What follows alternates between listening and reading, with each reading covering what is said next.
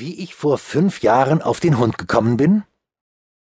Das äh, war eine wohlüberlegte Entscheidung, der monatelang, wenn nicht gar jahrelanges Abwägen sämtlicher Vor- und Nachteile vorausging. Es waren Zeiten geprägt von der Lektüre wertvoller Bücher, unzähligen Gesprächen und langem Grübeln.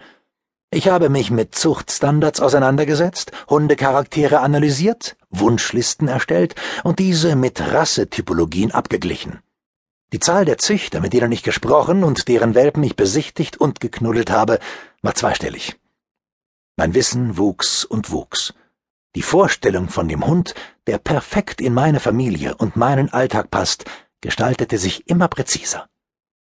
Letztlich entschied ich mich gegen den reinrassigen, in 60 Prozent der Fälle kränkelnden Standardfamilienretriever und gab stattdessen einem robusten Mix aus Schäferhund, der selbstverständlich aus einer kerngesunden Arbeitslinie stammt, und großem Schweizer Sennenhund den Vorzug. Beide Eltern waren charakterlich extrem stabil, die Groß- und Urgroßeltern ebenso. Kurz gesagt, ich habe mich lehrbuchmäßig auf meinen Hund vorbereitet. Soweit die offizielle Version.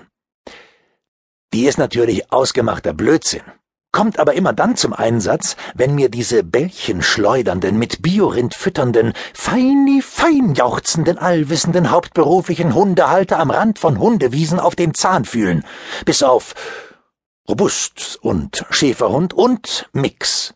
Stimmt an dieser Geschichte nix. In Wirklichkeit ist es ganz anders gewesen. Wir wollen einen Hund, sagt meine jüngste Tochter Marie. Wer ist wir? erkundige ich mich. Neulich wollte sie noch ein Pferd. Du, sagt sie, und ich, und Lotta, und Max, und Mama.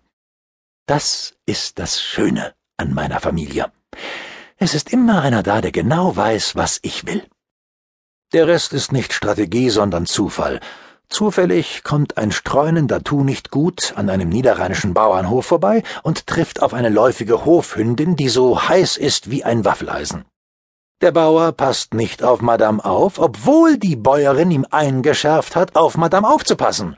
Zufällig kauft Stella, meine Frau, vier Monate später im Reifeisenmarkt Düsseldorf-Unterbach Schaffutter und entdeckt einen Zettel am schwarzen Brett, der niedliche Schäferhund-Mixwelpen anpreist.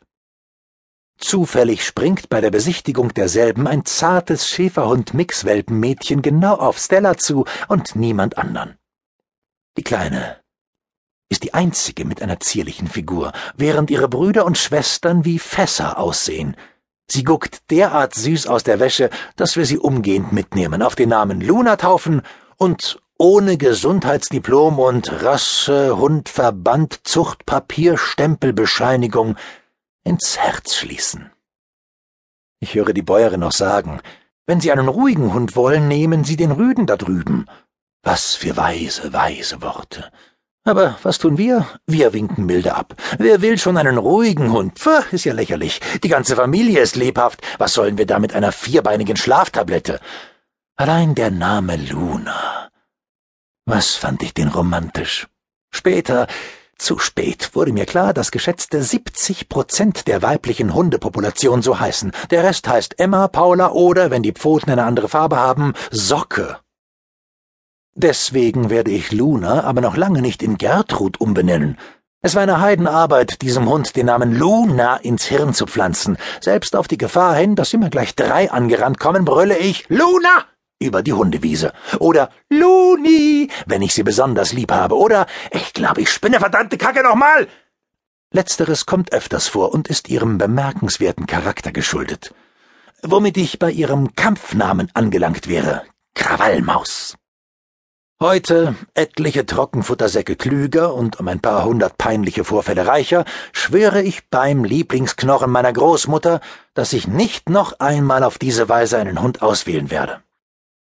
Ich werde mich im Vorfeld mit Rassen, Verhaltensweisen und Naturellen vertraut machen, konsequent aussortieren, was eine genetisch bedingte Veranlagung oder übermäßige Neigung zu Hasenjagd, Ressourcenverteidigung, Hüteverhalten, Dominanz, Leinenaggression, Katzenallergie, Rumrüpeln, Kurvenkotzen und Bistrotisch umreißen aufweist und mich dann gut beraten für ein Modell von steif entscheiden. Soweit so gut. Wir haben jetzt aber nicht steif. Wir haben Krawallmaus.